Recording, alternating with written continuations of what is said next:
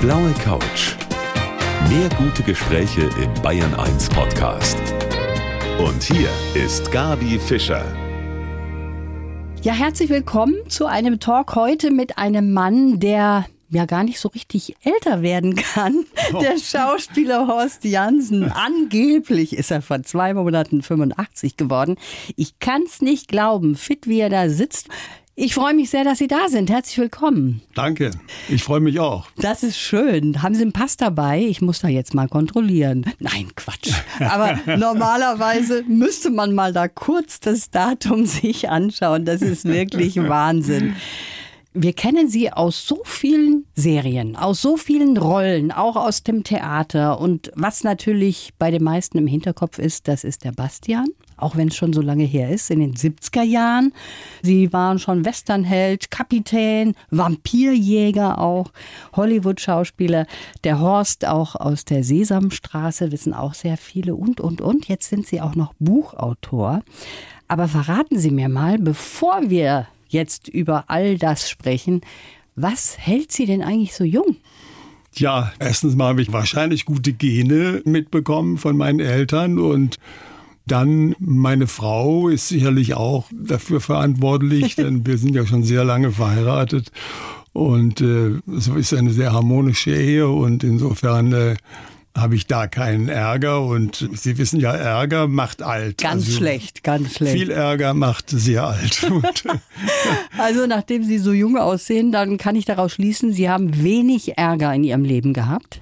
Ja, ich hatte schon Ärger. Mein Leben fing ja nicht so sorglos an. Ich bin ja 35 geboren. Das ist ja zu Beginn der Nazi-Zeit und dann habe ich den ganzen Krieg und so weiter miterlebt. Also trotzdem sind wir da sehr gut durchgekommen und ich kann mich äh, nicht beklagen. Und dann ging es eigentlich äh, mit der Schule auch nicht so ganz gut. Kurz vorm Abitur abgebrochen. Äh, unter Prima, Ende unter Prima sollte ich nicht versetzt werden. Und dann habe ich gedacht, nee, jetzt schmeiße ich den Laden hin. Und da ich schon immer gespielt habe auf der Theaterbühne in der Schule, habe ich dann mit dem Gedanken gespielt, das auch professionell zu machen. Und dann sind Sie so erfolgreich damit geworden. Also ja, das heißt, das los, ja. genau der richtige Weg für Sie. Ja. Und das heißt aber auch, wir haben über so vieles zu sprechen, über so viele Rollen, über all das, was Sie so erlebt haben. Ich freue mich sehr auf Sie und auf die kommende Stunde.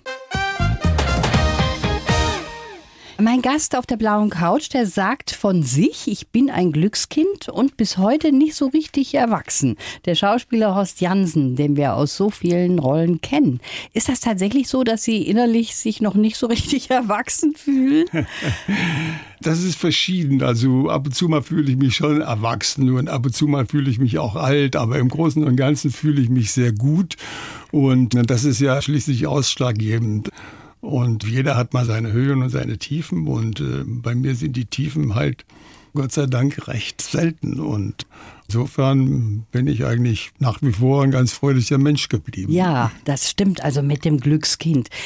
Zu Ihrem 85. Geburtstag, das habe ich ja gerade eben gesagt, vor etwa zwei Monaten sind Sie 85 geworden, was kein Oktober. Genau. Was kein Mensch glauben kann, Herr Jansson.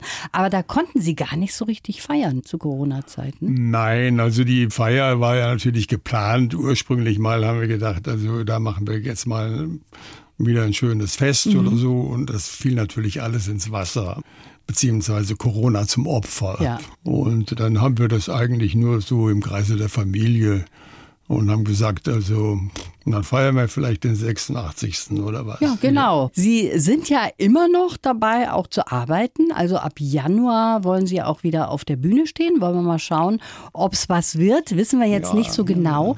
Aber das ist natürlich auch toll. Viele sagen ja mit 64, 65, ne, jetzt höre ich auf zu arbeiten.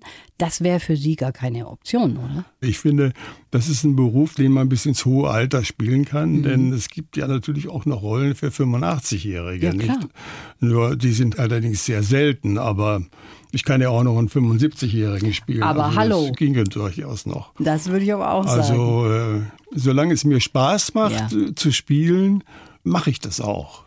Jetzt haben Sie so viele unterschiedliche Rollen im Laufe Ihrer Karriere gespielt. Auch mit sehr außergewöhnlichen Schauspielern, muss man sagen. Ja. Charles Bronson, Tony Curtis, Lilo Pulver, Peter O'Toole, Richard Burton, da kommen noch einige dazu natürlich. Ja. Und dann ist da diese Rolle vom Bastian aus den 70er Jahren. Mhm. Auf die werden Sie immer noch angesprochen. Der Bastian ist äh, halt hängen geblieben. Ich weiß es nicht. Wir hatten natürlich wahnsinnig viele Zuschauer beim Bastian. Und 15 Millionen. Ja, ja, zum Teil sogar in den Spitzen 17 Millionen. Also, kann man sich gar nicht mehr vorstellen. Ne? Naja, das hing natürlich auch damit zusammen, dass es wenig Programme gab auf dem Fernseher. Ja, also, ja, so war also das. will noch. ich mal ganz ehrlich sagen. Aber trotzdem ist es in Erinnerung geblieben. Ja. Und also es gibt sicherlich wenig Filme, die man im Fernsehen gesehen hat, an die man sich heute noch erinnern kann aus das der stimmt. Zeit damals. Ja. ja. Wollen wir es ganz kurz noch sagen? Da haben Sie eben einen Studenten gespielt, der so ein bisschen, ja, das auf die leichte Schulter nimmt und der sich verliebt in eine Ärztin, die natürlich schon ganz andere Perspektiven hat. Und irgendwie war das eine sehr schöne Liebesgeschichte, ne? Und ja. Sie waren aber gar nicht so jung eigentlich, dass man sagen konnte, ja, Sie waren noch ein Student. Ja. Sie waren schon über 30. Ja, ja, ja, ich war 36. Und dann war das schon immer so, dass Sie so viel jünger ausgesehen haben, Herr Jansen. Ja, das war damals, ich war ja auch die Besetzung der letzten Sekunde, nicht? Also, das heißt, sie waren vorher schon mal bei mir, dann hieß es, der Jansungen ist schon zu alt. Ich war übrigens schon 37. Und der ist ja viel zu alt. Und bis dann am Ende, als man überhaupt nicht mehr weiter wusste und der Drehbeginn immer näher kam, sagte der Regisseur, dann, dann bestellt den Jansson noch mal her. Vielleicht sieht er ja noch gar nicht so alt aus. Und da bin ich hinmarschiert bei der Bavaria, haben wir ja gedreht dann auch anschließend und habe mich da vorgestellt und dann war das sofort okay. Sofort, sofort okay. okay. Nur die Haare müssen abgeschnitten werden, hat sofort der Redakteur gesagt. Aber Sie haben sich gewehrt. Ja, dann entstand eine Diskussion und so und letztendlich der Redakteur blieb bei seiner Meinung, die Haare müssen ab. Und der Regisseur, der damals schon über 60 war, der hat gesagt, nein, die Haare bleiben. Und so kam es, dass ich der erste langhaarige Schauspieler im deutschen Fernsehen war. So war das, ne? Ja. Sie haben das salonfähig gemacht eigentlich ja, mit ja, den langen Haaren. Hatten also es gab nur Fußballer, sonst Günter Netzer. genau, so, da war eine gewisse mhm. Ähnlichkeit da. Und Sie haben so viele Rollen gespielt, auch ganz gerne mal den Kapitän, denn das hat auch irgendwie mit Ihrer großen Leidenschaft zu tun. Sie mögen das auf dem Wasser. Sie sind auch ein leidenschaftlicher Segler. Ja, ja, bin ich geworden. Also ich bin ursprünglich bis zu meinem ersten Film 1969 äh, mit dem Segel nie in Berührung gekommen.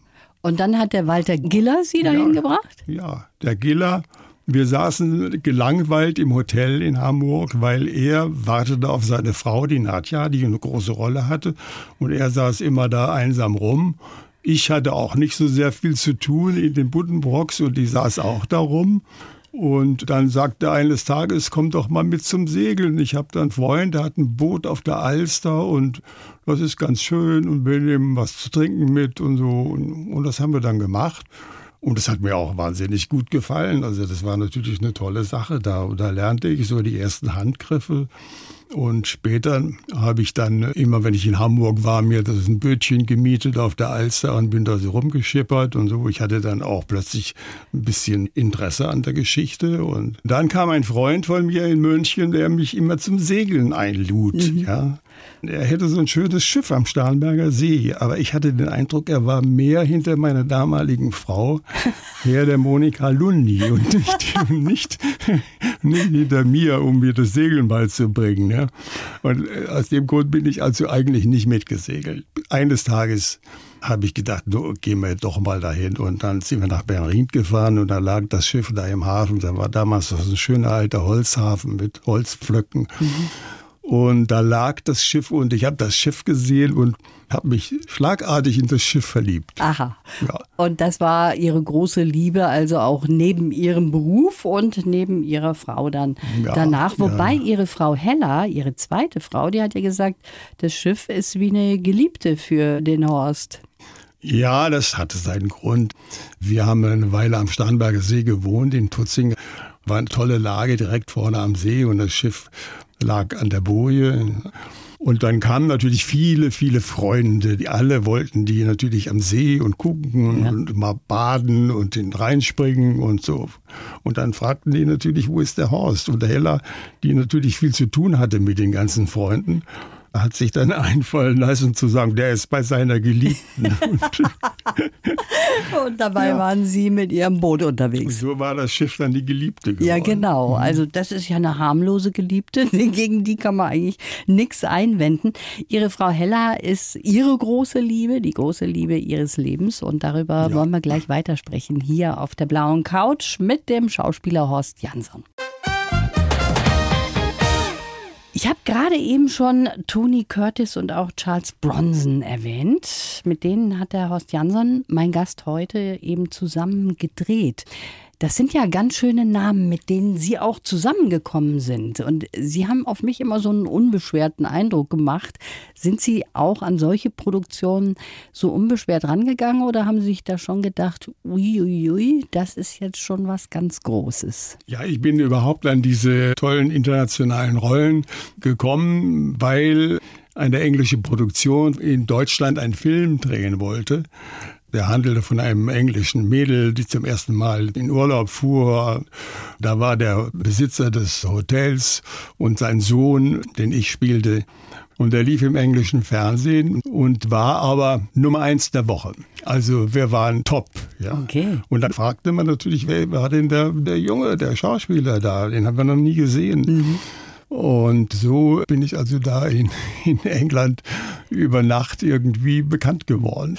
Häufig äh, habe ich meine, meine guten Rollen einfach durch einen Zufall bekommen und ich hatte da sehr viel Glück. Aber viel ich Glück, glaube, da gehört auch Können ja. noch dazu, Herr Jansson. Ja, und dann ging das halt weiter, habe ich diese tollen Rollen gekriegt. Ja. Also zum Beispiel im Peter O'Toole, das war wirklich eine tolle Sache. Da haben wir im Orinoco gedreht, fast ein Vierteljahr war Toll. ich da unterwegs. Und ein außergewöhnlicher Schauspieler, Peter O'Toole. Ja, das ist ein außergewöhnlicher Schauspieler, ja, ja. Der hat mich sehr beeindruckt. Ja. Aber auch Philippe Noré, der mitgespielt hat, der Franzose. Ja. Auch ein toller Typ, also wirklich. Und stimmt das, dass Sie gepokert haben mit dem Charles Bronson und Tony Curtis in den Drehpausen? Haben Sie da Pokerrunden ja. gehabt? Ja, das war in der Türkei. Da haben wir in der Türkei gedreht. Zwei Kerle aus Granit hieß der Film ja auch in Deutschland, weil es dann völlig daneben war.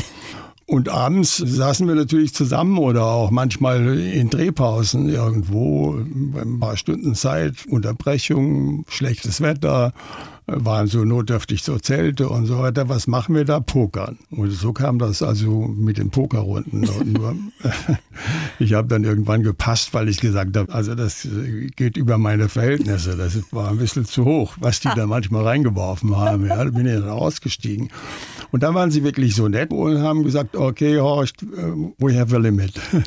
und dann, dann haben wir mit Limit weitergespielt. Das war wunderbar. Dann habe ich eigentlich ganz gut Geld verdient dabei. Ich habe ich hab mehr Geld verdient, als ich an Spesen bekommen habe. Ja, wunderbar. Das und die Spesen waren bei den Engländern ein bisschen besser als bei uns. Also insofern war das, äh, Netter Nebenverdienst. Das eine nette Sache. Ja. ja mhm. Ich habe jetzt für Sie einen Lebenslauf, Herr Jansson. Wenn Sie den mal bitte vorlesen und dann können wir darüber reden. Ich heiße Horst Jansson und bin ein nachdenkliches Glückskind. Als Schauspieler hatte ich 100 Leben. Ich war Artist, Bummelstudent, Westernheld, Vampir, Jäger und natürlich Seemann. Das ist auch im echten Leben eine meiner Lieblingsrollen. Geprägt haben mich die Zuversicht meiner Mutter, die Kochkunst meines Vaters und ganz besonders die Liebe meiner Frau. Wir sind und bleiben eine Einheit. Das hat sich in der schlimmsten Phase unseres Lebens nicht geändert und das wird auch für immer so bleiben. Für die Zukunft wünsche ich mir noch viele glückliche Jahre mit ihr, tolle Rollen und einen Segeltörn in der Karibik. Und kommt das in etwa hin? Das kommt hin. Ja. Das ist so eine also Zusammenfassung. kann ich unterstreichen. Das ist schön. Dann lassen Sie uns doch mal über einige Punkte da reden daraus. Ja. Mhm. Schlimmste Phase. Die schlimmste Phase hatte bei Ihnen zu tun mit Geld. Da haben Sie zu viel Geld in etwas investiert, Ja, ja, ja. wo nichts mehr übrig geblieben ist dann zum Schluss. Ja, ich hatte mich überreden lassen, im Osten was zu investieren. Ein guter Freund von uns damals, in Anführungsstrichelchen, hatte mich dazu überredet, der auch noch Rechtsanwalt war. Und der war äußerst glaubwürdig und insofern haben wir das gemacht. Und das lief auch anfangs äh, seine normalen Wege. Nur dann stellten wir fest, dass also die verkauften Objekte da längst nicht das waren, was da versprochen wurde. Und auch die vorgesehenen Renovierungsarbeiten nicht vorangingen und beziehungsweise zum Teil gar nicht gemacht wurden. Da fing es an zu kriseln. Wir haben natürlich immer bezahlt und bezahlt und bezahlt und äh, es war aber nichts da. Es ließ sich auch nicht vermieten und nichts, weil es halt in einem erbärmlichen Zustand war, das Ganze.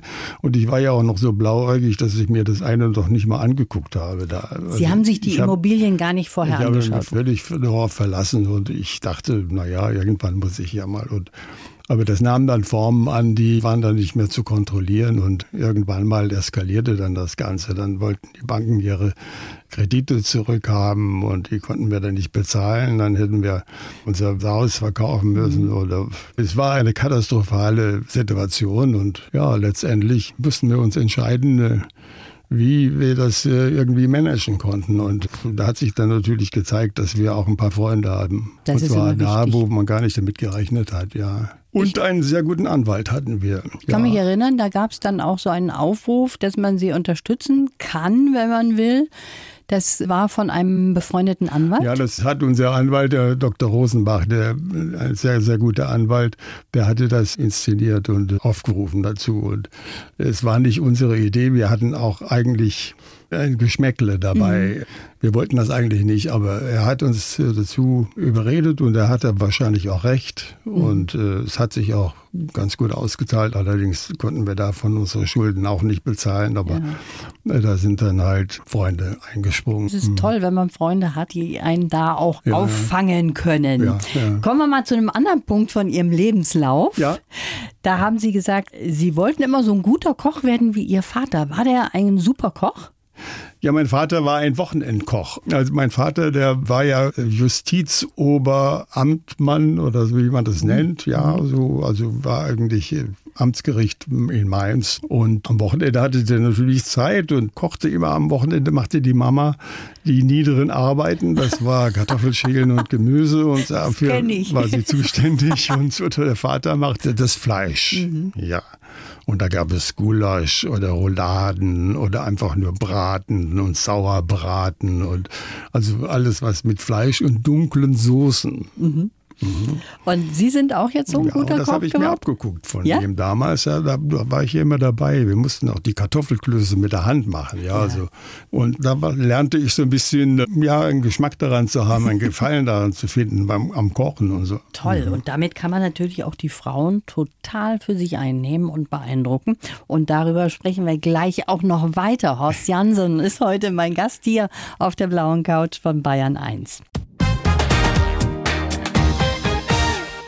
Herr Jansson, Sie waren in den 70er Jahren verheiratet mit einer anderen Schauspielerin, nämlich der Monika Lundi. Und Sie haben dann Ihre große Liebe, die Hella, kennengelernt auf einer Feier, auf einer Party, wo Sie eigentlich mit der Monika dann waren oder wie ist das gewesen? Nein, eigentlich wollte ich auf der Party der Monika mitteilen, wann der Scheidungstermin ist. Wir hatten uns dann ein Jahr lang auseinandergelebt und äh, sie hatte auch sich anders orientiert. Und dann lernte ich auf der Party eben die Hella kennen, indem ich mit meinem Freund Arthur Braus da saß und kam eine blonde, hübsche Frau auf uns zu und hat gefragt, ob wir ein Bier haben wollten. Aha. Und ja, habe ich gesagt, ganz gerne, aber Ging schon wir gut können uns auch los. ein Bier selber holen. Oder, nein, nein, nein, ich bringe das Bier schon.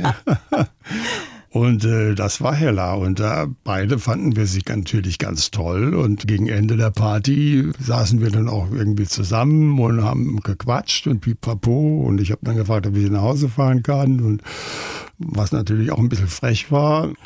Sie hatte, ja, hat sie gesagt. Dann habe ich sie nach Hause gefahren, in Lerchenauer Straße irgendwo, da wohnte sie. Und äh, dann habe ich diese dumme Frage gestellt, diese dusselige Frage, ob sie noch auf einen Kaffee mit draufkommen könnte. Und da sagte sie, ja, auf einen Kaffee schon. Und ja, ich habe dann oben meinen Kaffee gekriegt und äh, ja, habe dann versucht, ein bisschen intimer zu werden. Mhm. Und dann ist mich rausgeschmissen. dann war erstmal ja, Schluss damit. Ja, da war ich rausgeschmissen. Da bin ich in mein Auto gestiegen und wollte nach Grünwald fahren und unterwegs äh, rappelte das irgendwie so komisch äh, hinten und ich, da habe ich angehalten und geguckt, platt. Da stand ich morgens um halb drei oder was da auf dem mittleren Ring und, und habe den Reifen gewechselt an dem Auto und habe ich gedacht, also die Frau musste schnellstens wieder loswerden. und es ist ganz, ganz anders gekommen ja. und das ist gut so ja. und darüber sprechen wir auch gleich noch weiter hier auf der blauen Couch. Eine halbe Stunde haben wir noch. Mein Gast heute, der Schauspieler Horst Jansen, ist gerade 85 geworden. Ich kann es immer noch nicht glauben. Der sitzt heute hier auf der blauen Couch. Sie haben eine Biografie geschrieben. Darüber wollen wir doch jetzt auch mal sprechen. Und zwar mit dem Titel Der 85-Jährige, der morgens aufstand und immer noch jung war. Wie jung fühlen Sie sich eigentlich? Ja, das ist unterschiedlich. Also an manchen Tagen fühle ich mich, als ob ich Bäume ausreißen könnte. Und da gibt es aber auch Tage, da denke ich, also beim Unkraut, das muss auch gejätet werden, ja. Und ich fühle mich nicht wie 85. Das merkt man Ihnen auch an, das muss man dazu ja. sagen. Und das ist ja auch schon gut. Sie schreiben über Ihre Arbeit, über das Segeln, über die Familie, Ihre finanzielle Pleite, über die mhm. wir ja eben auch schon gesprochen haben, die Sie zum Glück ja überwunden haben und auch über Ihre beiden Töchter. Sie sind ja mhm. relativ spät eigentlich Vater geworden, ne, mit 48. Ja, ja, ja. Aber bei Ihnen ist ja die Zeitrechnung sowieso eine andere, also deshalb brauchen wir gar nicht darüber zu reden. Sie schreiben auch über die Magersucht von Ihrer Tochter Laura. Das ist ja, ja was sehr Privates. Haben Sie das vorher mit der Laura auch alles so abgesprochen? Ja, das haben wir vorher abgesprochen, ja. Und es ist ja auch genügend publiziert worden in der Zeitung und insofern äh, ist es kein Geheimnis und die Laura steht auch dazu und wir sind natürlich sehr glücklich, dass sie darüber hinweg ist, mhm. obwohl diese Krankheit äh, tückisch ist und die kann durchaus noch mal wiederkommen. Also es gibt da keine Heilung, die endgültig ist. Lebensumstände können dazu führen, dass sie noch mal irgendwie da. Aber ich hoffe, dass es nicht eintritt. Und es geht ihr gut. Sie ist ein bildhübsches Mädchen. Sie ist seit äh, einem halben Jahr frisch verliebt und hat jetzt eine schöne Wohnung gefunden und ich hoffe, dass es gut geht. Ja. Alles. Die Laura hat sich auch um Sie gekümmert jetzt zu Beginn der Corona-Zeiten. Hat sie Sie versorgt? Laura hat sich sehr um uns gekümmert. Also zu Beginn der Corona-Zeit wurden wir mit Lebensmitteln mhm. versorgt. Erstmal, als dieser Lockdown war. Also sie kommt auch heute noch ab und zu mit Maske. Mit Maske, klar. Aber das ist doch schön, wenn die Familie ja. so zusammenhält. Ja. Ihre andere Tochter, die Sarah, Mhm. Die lebt in Wien. Ja. Hat sie gerade zum Opa gemacht. Gratulation mhm. dazu nochmal. Ganz süß. Ja. Und die ist auch Schauspielerin. Da haben sie quasi ihr Schauspielgen vererbt. Ja, die Sarah hat eine ganz normale Jugend verlebt und hat ein sehr gutes Abitur gemacht und hat anschließend erstmal nichts gemacht. Dann hat sie die Schauspielschule besucht und die hat sich auch gut abgeschlossen. Und dann hat sie Theaterwissenschaft studiert und neue deutsche Literatur und hat einen Magister gemacht und ist umfassend ausgebildet für äh, den Beruf und nicht nur als Schauspieler, sie kann auch als Regisseurin mhm. oder arbeiten und in den letzten Stücken, die ich gemacht habe, war sie auch die Regieassistentin und das hat sie ganz hervorragend gemacht und die Regisseure waren mit ihr hochzufrieden und wie Nun ist, ist sie aber erstmal Mutter. Ja, jetzt ist sie erstmal Mutter. Aber wie ist es als Opa? Ist das Toll. schön? Toll. Toll, ja, ja, der ist ein ganz süßes Kind, Frieda. Ja, wir haben vorhin gerade so ein Video angeguckt, ja, wo sie so wippt und im Takt zur Musik, wirklich, wirklich im Takt. Tatsächlich. Völlig im Takt, ja, ein Jahr altes Mädel. Und Sie können aber im Moment nicht sich sehen, das ist alles ein bisschen schwieriger jetzt durch Corona. Sie wohnt ja in Wien mit ihrem Mann und weil der an der Uni eine, eine gute Position hat. Und wir haben immer geplant hinzufahren. Und zuletzt jetzt beim Geburtstag, beim einjährigen Geburtstag von der Frieda wollten wir unbedingt hinfahren. Mhm. Was war? Prompt wieder Reisebeschränkungen, hat nicht funktioniert. Corona hat uns da wirklich einen gewaltigen Strich durch die Rechnung gemacht. Allerdings Sie war mit dem Kind und ihrem Mann schon mal da. Sie durften irgendwann mal, die Österreicher durften irgendwann mal rausfahren und das haben sie genutzt und sind gekommen. Und also wir sind mit Friederchen, wir haben Friederchen schon im Arm gehabt, ja. Das ist doch schön. Also ja, ich kann süß. das gut nachvollziehen. Ich bin gerade Oma geworden. Ja. Und das Tolle ist ja auch, es gibt diese schöne Technik jetzt, dass man auch FaceTime kann, Skypen kann oder was auch immer. Ja. Und dann kann man sich wenigstens dann doch immer auch sehen. Ne? Das ja, ist doch auch ganz schön. Das ist toll. Wie war denn das, als Sie mit Ihrer Tochter gearbeitet haben? Das würde mich interessieren. Ist das schwierig, wenn man mit der eigenen Tochter dann zusammenarbeitet oder war das für Sie ein tolles Gefühl? Nein, das war für mich ein tolles Gefühl. Also die Sarah war ja schon als, als 14-Jährige mal mit dabei in Bad Segeberg, als ich da Karl May gespielt habe, ja, Old Shatterhand. Ja. da war die Sarah dabei und äh, war so ein Siedlerkind und fuhr wie mit so einem Ziegenwagen. Also wir haben, das war das erste Mal, dass wir zusammen irgendwo Theater gespielt haben. Und ja, dann als Regieassistentin hat sie sich wirklich hervorragend gemacht. Mhm. Und da ist man schon stolz auf die eigene Tochter, oder? Ja, der Johanning war sehr zufrieden mit ihr und auch die Ute Willing, die das letzte Stück gemacht hat, war auch sehr mit ihr zufrieden. Und da hat sie wirklich gute Chancen, da äh, auch das weiterzumachen, mhm. wenn das die familiären Verhältnisse dann äh, erlauben. Das ist wirklich schön zu hören, wenn das auch so weitergeht in der eigenen Familie mit diesem Beruf, der ja, sie ja, ja auch ja. so gepackt hat. Der Horst Jansen ist heute mein Gast. Sie sagen, Sie haben sich auch durchgesetzt beruflich gegen Produzenten, die sie glatter machen wollten. Das haben sie sehr gut geschafft und darüber wollen wir auch gleich weitersprechen hier auf der blauen Couch von Bayern 1. Ja, er wollte nicht glatt gebügelt werden. Mein Gast heute, der Schauspieler Horst Jansen, der mein Gast ist die Produzenten, die haben das immer probiert, so ein bisschen an ihnen rumzumachen, dass man die Haare zum Beispiel schneidet und, und, und. Ja, das passierte öfter. Also zuletzt passierte es so unter weißen Segeln. Da störte plötzlich mein Bart, den ich damals hatte als Kapitän auf dem Schiff. Ja, da sollte der Bart abgeschnitten werden und die Haare sollten auch kürzer sein und so. Und ich hatte aber immer das Gefühl, ich werde dann so ein schablonenhafter Kapitän, wie man sie so im Allgemeinen sieht auf Schiffen. Aber da gibt es natürlich auch die Individualisten, so die, die haben schon mal einen Bart. Und dann habe ich mir den, den alten Kapitän, ich weiß gar nicht mehr, wie er heißt, von der Queen Mary II oder was, der schon auch 80 ist oder was, so vollbärtiger Engländer, mhm. ja, ein ganz elegantes Schiff. Und da dachte ich, na ja, also wenn der einen Bart haben kann, dann kann ich auch. naja, jedenfalls ist das wurde dann auch akzeptiert und so. Aber ich habe natürlich schon auch für gewisse Rollen natürlich mein, mein Äußeres verändert. Das ist mhm. ganz klar. Also wenn das notwendig ist, dann äh, komme ich auch glatt gebügelt und fein gemacht und äh, ja. Das muss man dann auch schon, auch machen, so natürlich. Aber was Ihnen so richtig gegen den Strich gegangen ist, das haben Sie einfach nicht gemacht. Nein, ich habe immer für meine Rollen auch gekämpft. Also ja. wenn es äh, entscheidende, wichtige Rollen waren, dann äh, wollte ich gerne auch so auftreten, wie ich mir das vorgestellt mhm. habe. Und meistens äh, waren die Regisseure auch damit einverstanden. Und das äh, hat sich auch dann äh, bewahrheitet, dass das auch richtig war. Mhm. Jetzt haben wir von Ihnen schon so vieles gehört, nicht nur über die Rollen, die Sie so gespielt gespielt haben, sondern dass sie eben ein super Segler auch sind, dass sie kochen können, der Traum aller Frauen und noch was, sie sind auch noch ein wunderbarer Handwerker. Sie können also wirklich zu Hause so richtig auch anpacken, haben auch schon einen Pavillon hingestellt, also das haben Sie auch drauf?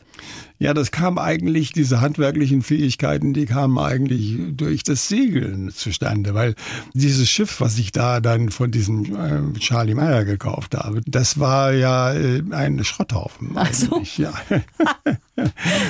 das war ein Schiff, das ist gebaut worden 1926 in Schweden. Und äh, das ist ein Scherenkreuzer, das ist zwölf Meter lang, aber nur zwei Meter breit, Holz, alles Mahagoni, Teakdeck, Außenhaut schön lackiert und pipapo.